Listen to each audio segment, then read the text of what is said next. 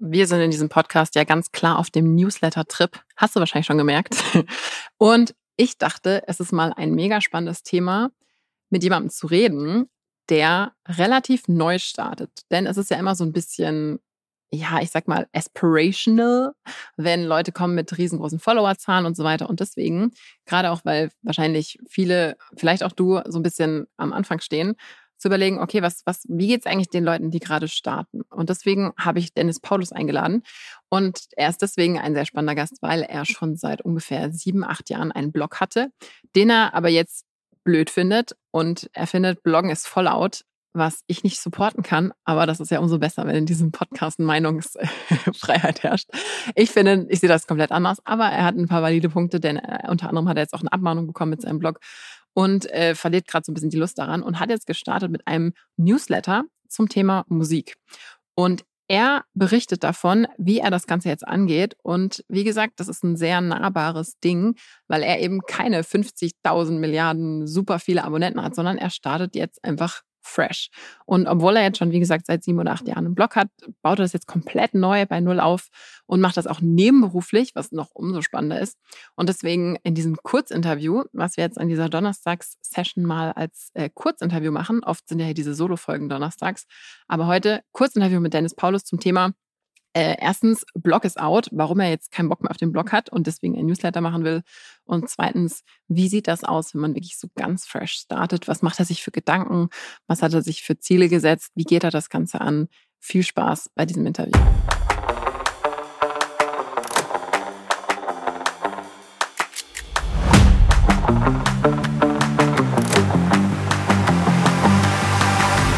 Du hörst den Creator Way Podcast mit mir, Viktoria Weber.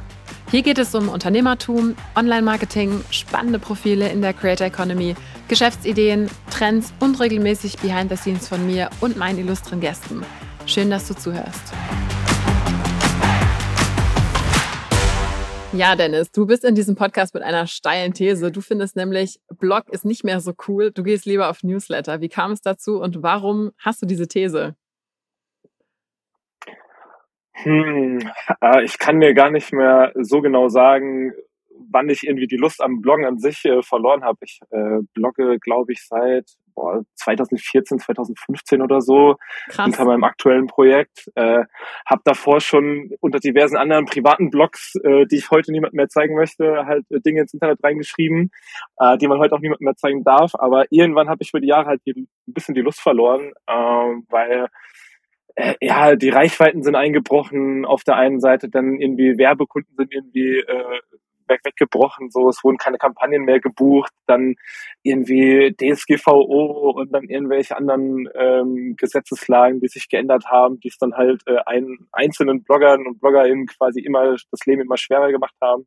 Und dann habe ich vor zwei, drei Jahren irgendwie gedacht, so, ey, eigentlich gar keinen Bock mehr auf den ganzen Kram äh, weil es frisst ja auch extrem viel Zeit äh, in der Freizeit, die eh schon knapp bemessen ist und halt auch extrem viel Geld so, irgendwie für Serverkosten äh, oder äh, äh, diverse andere Kosten, die da noch anfallen können. Und ähm, jetzt in diesem Jahr habe ich äh, nach, man muss auch echt sagen, nach über zehn Jahren, die ich jetzt unter diversen Blogs halt jetzt schon äh, Dinge ins Internet schreibe, die erste Abmahnung im Briefkasten gehabt. Ähm, ich klopfe auf, auf Holz, dass es jetzt so lange gedauert hat, aber es ist dann halt natürlich super ärgerlich, wenn man äh, dann ähm, eine hohe Geldforderung äh, irgendwie im Briefkasten hat und dann irgendwie mit einer Frist, äh, dass man drei Tage später irgendwie die, äh, die Rechnung zu bezahlen hat, äh, weil sonst ein Gerichtsverfahren eröffnet wird. Äh, und das hat natürlich nochmal äh, noch mehr reingehittet und ähm, mich nochmal darin bestärkt, halt zu sagen, so, ey, weniger Fokus äh, auf das äh, Blog an sich, mehr Fokus vielleicht auf ein neues Projekt wie jetzt äh, den Newsletter, den ich äh, so vor eineinhalb Monaten gestartet habe. Mhm. Also super spannender Punkt, weil ich bekannterweise, wer diesen Podcast hört, weiß ja, dass ich äh, voll hart auf Bloggen gegangen bin und immer noch gehe. Das heißt, bei mir ist es ja ein Riesending. Deswegen fand ich es mega spannend und deswegen äh, bist du auch hier eingeladen. Und was siehst du in Newslettern, was jetzt, also bei Blog ist ja quasi auch noch so ein bisschen dieses Thema ähm, Entdeckung. Also ich weiß nicht, wie viel du so SEO-mäßig gemacht hast oder so, aber der Vorteil am Blog ist ja quasi auch immer so ein bisschen, dass es öffentlich ist. Also dass da quasi auch Leute einen finden können, die jetzt nicht sind. Und Newsletter ist ja eigentlich sowas sehr geschlossen ist. Warum hast du dich trotzdem entschieden, quasi das jetzt so ein bisschen zu zu nehmen als Medium? Mm. Ja, Ähm, zum einen, weil weil jetzt eben, wie gesagt, äh, diese Abmahnung auf dem, auf dem Tisch lag äh, und ich halt gesagt habe, so, hey, also zumindest in meiner Theorie und in meiner gut, Vorstellung habe ich halt. ja, genau. Und deswegen so in meiner Theorie habe ich halt so gedacht, so, ey, es ist die erste Abmahnung, da kommen definitiv weitere, äh, da können definitiv weitere kommen in Zukunft. Ich bin ja auch mit diversen anderen Bloggern im Austausch, die halt mir auch schon gesagt haben, so, hey, keine Ahnung, die erste ist halt nur der Anfang und dann geht's halt weiter. Äh, und das wird halt immer teurer so vom, von den Forderungen. Und deswegen glaube ich halt, oder habe ich die These, dass ich halt, wenn ich eine E-Mail-Liste habe, dass ich halt da mehr Kontrolle drüber habe, wer da drin ist und ich da halt auch mehr Kontrolle äh, so habe, wer das alles liest und vielleicht weniger die Gefahr habe, dass äh, äh, da nochmal eine Abmahnung dass reinkommt. Dass die ganzen Abmahnanwälte das alle äh, abonnieren. ja, ähm, genau, das, da habe ich halt, glaube ich, mehr, mehr äh, Kontrolle darüber. Und ähm, ja, das, was du sagst mit, mit ähm, Thema Sichtbarkeit, Auffindbarkeit, ist natürlich ein großes Problem bei, beim Newsletter. Ähm, aber ich, ein anderer Grund ist auch, dass ich halt gesagt habe, so, ey, ich habe super viel Bock auf das auf dieses ganze Thema Newsletter, weil das ist ja gerade voll das äh, wichtige Thema. Hast du ja auch bei dir im Podcast schon in diversen äh, Episoden auch schon thematisiert gehabt. Und, ähm, uh, hast du dir angehört? Ich glaube halt auch, natürlich. Ah, sehr gut. und äh, auf jeden Fall. Und äh, ich habe da auf jeden Fall, äh, glaube ich, halt sehr stark an den Kanal und ich äh, ja, will einfach den Kanal verstehen, weil ich halt in meinen ganzen Arbeitsprojekten halt auch noch nie irgendwie was mit E-Mails zu tun habe und äh, ich sehe da halt einen großen Vorteil, dass wenn ich halt ein privates Projekt starte, dass ich mir da halt auch für meinen Dayjob quasi noch Kompetenzen halt aneignen kann. Mhm, sehr, sehr cool. Du kannst ja vielleicht an dieser Stelle noch mal kurz ein bisschen tiefer äh, einführen, was dein Dayjob und was quasi das Pro Nebenprojekt ist, einfach, dass man auch thematisch, ich meine, ich habe dich ja schon so ein bisschen angeteasert, aber dass du noch mal so ein bisschen genau erklärst, ähm, was so die beiden Sachen sind, also quasi dein, dein Hauptjob und dein Nebenprojekt, was jetzt auch der Newsletter wird oder ist.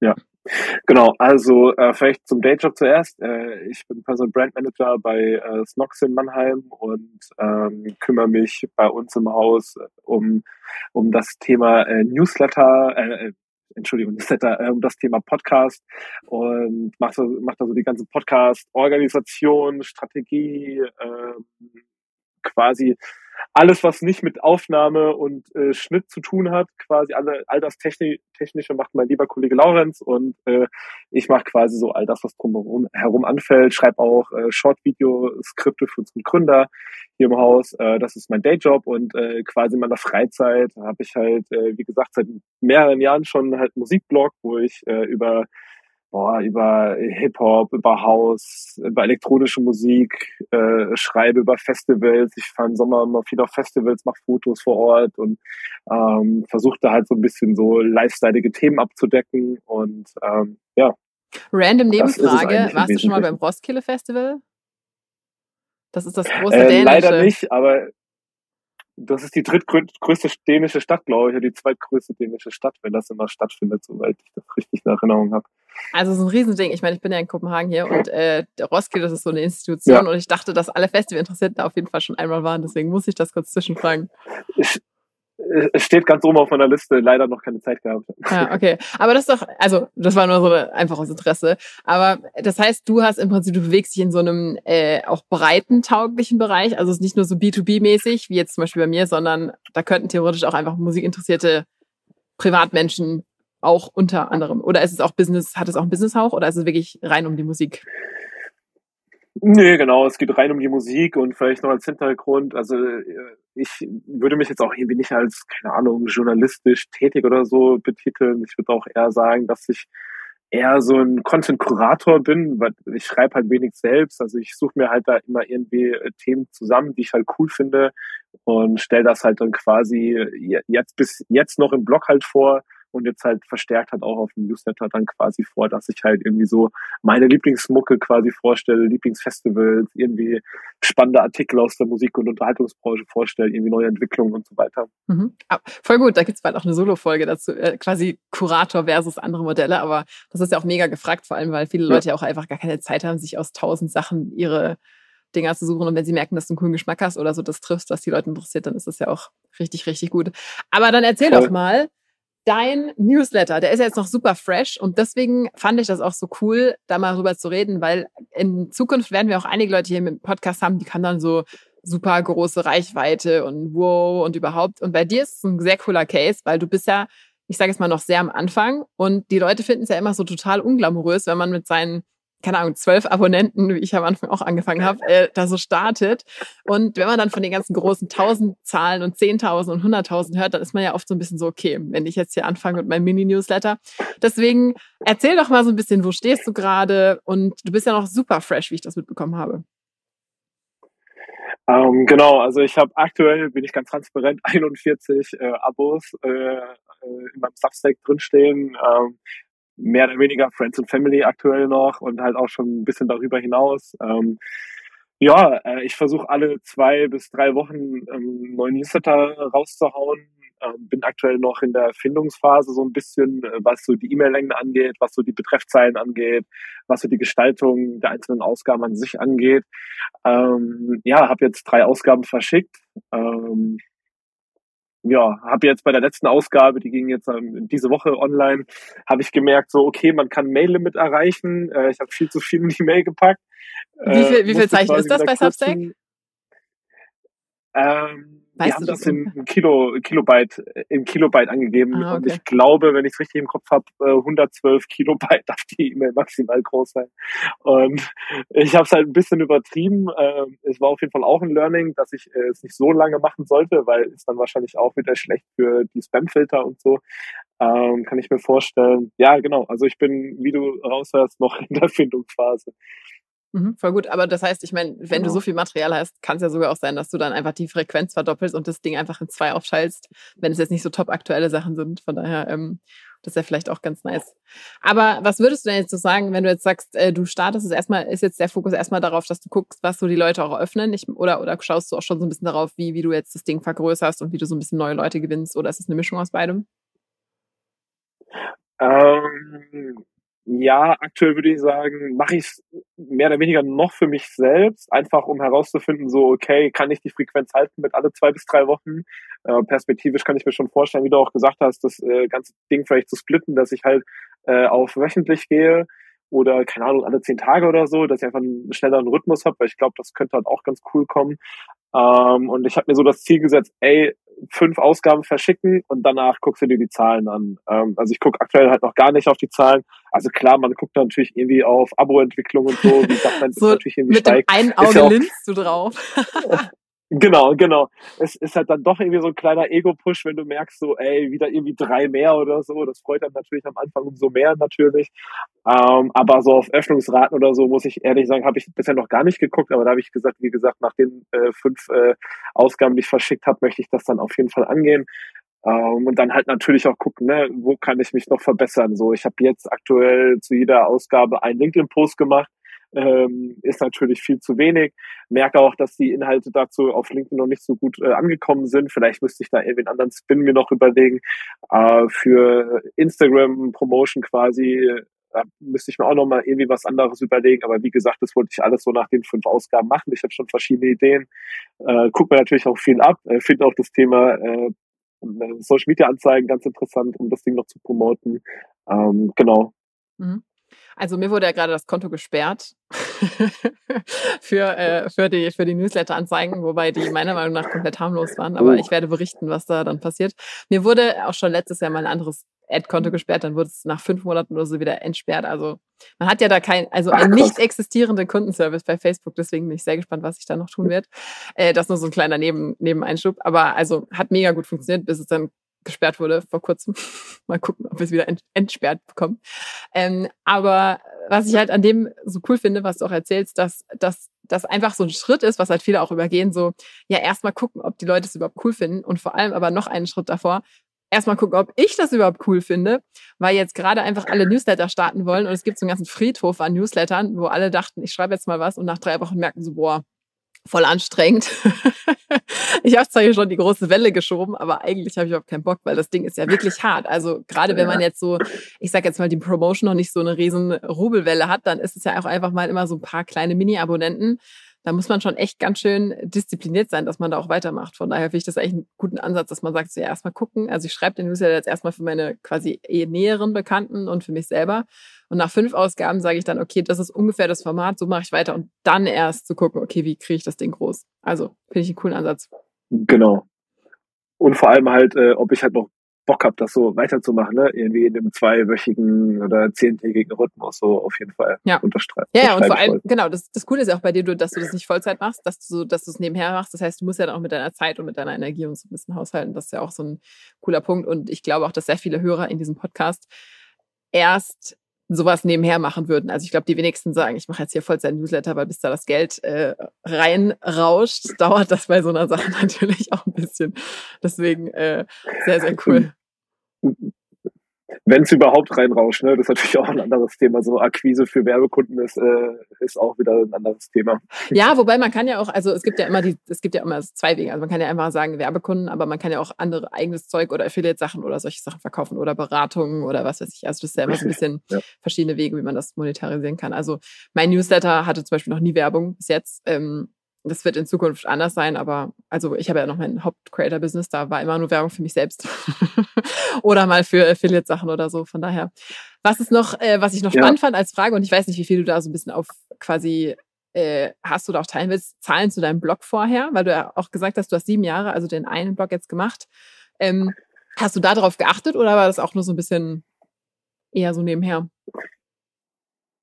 Ähm, ja, es war eigentlich immer so ein Nebenher-Ding, ähm, weil ich auch irgendwie gesagt habe, so, keine Ahnung, ich finde es irgendwie cool, halt meine Meinung halt da irgendwie ins Internet reinzuschreiben und fand es dann halt auch irgendwie schön, dass es auch mal Leute interessiert hat. Also ich habe dann auch vor, vor Jahren dann eigentlich irgendwann schon mein Google Analytics und alles rausgeworfen, eben weil ich Angst, schon immer große Angst vor Abmahnungen hatte und äh, Genau, und ich hatte mal, als ich noch Analytics drin hatte und so in Hoch, in der Hochphase, wo ich dann auch irgendwie drei, vier RedakteurInnen hatte, waren das mal so zweieinhalbtausend, dreieinhalbtausend äh, Leser pro Monat, was jetzt auch nicht die Welt ist, so muss ich sagen, aber äh, war für mich auf jeden Fall dann doch immer ganz cool, vor allem, weil ich halt auch nie irgendwie das groß verfolgt habe, das Ding irgendwie so groß zu promoten, irgendwie groß zu pushen, irgendwie Anzeigen geschaltet habe oder sowas.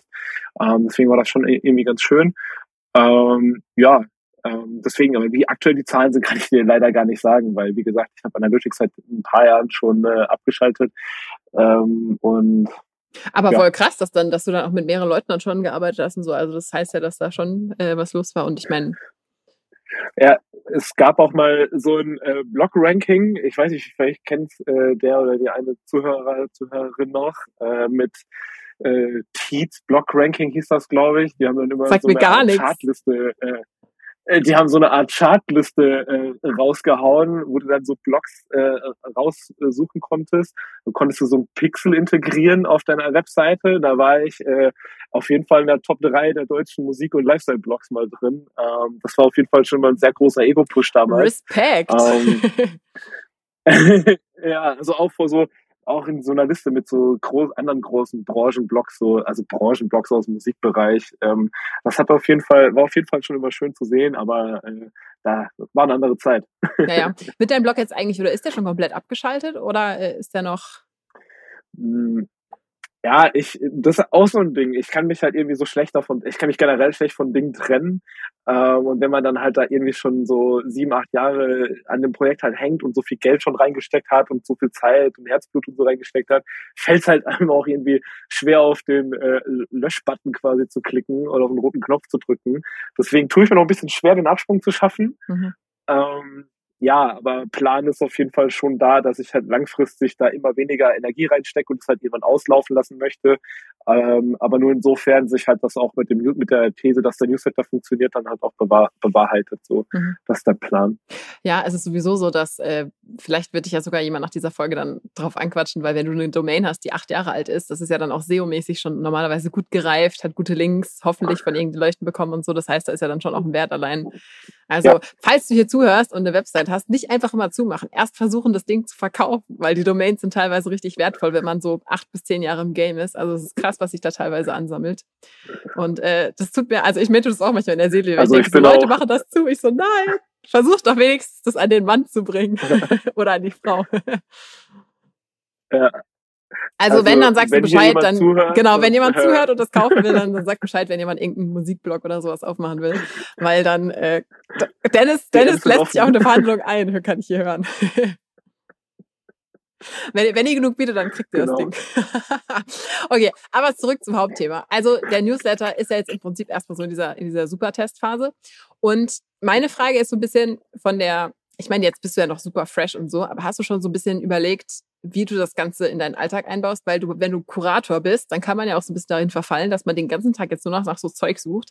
Hast du da irgendwie so, arbeitest du mit bestimmten Notiz-Apps, wo du dir dann die Sachen zusammensuchst oder bist du der Super Notion-Freak, der sich da die perfekten Boards zusammenstellt? Also was ist so dein, Hast du da irgendeine Struktur, dass du jetzt das ganze Zeug zusammensammelst? Weil gerade bei Kurator-Sachen, das sehe ich ja selber bei mir, äh, da kann man ja auch an tausend verschiedenen Orten sich so Notizzettel, äh, digital oder nicht, zusammensuchen und das dann gar nicht mehr so richtig finden.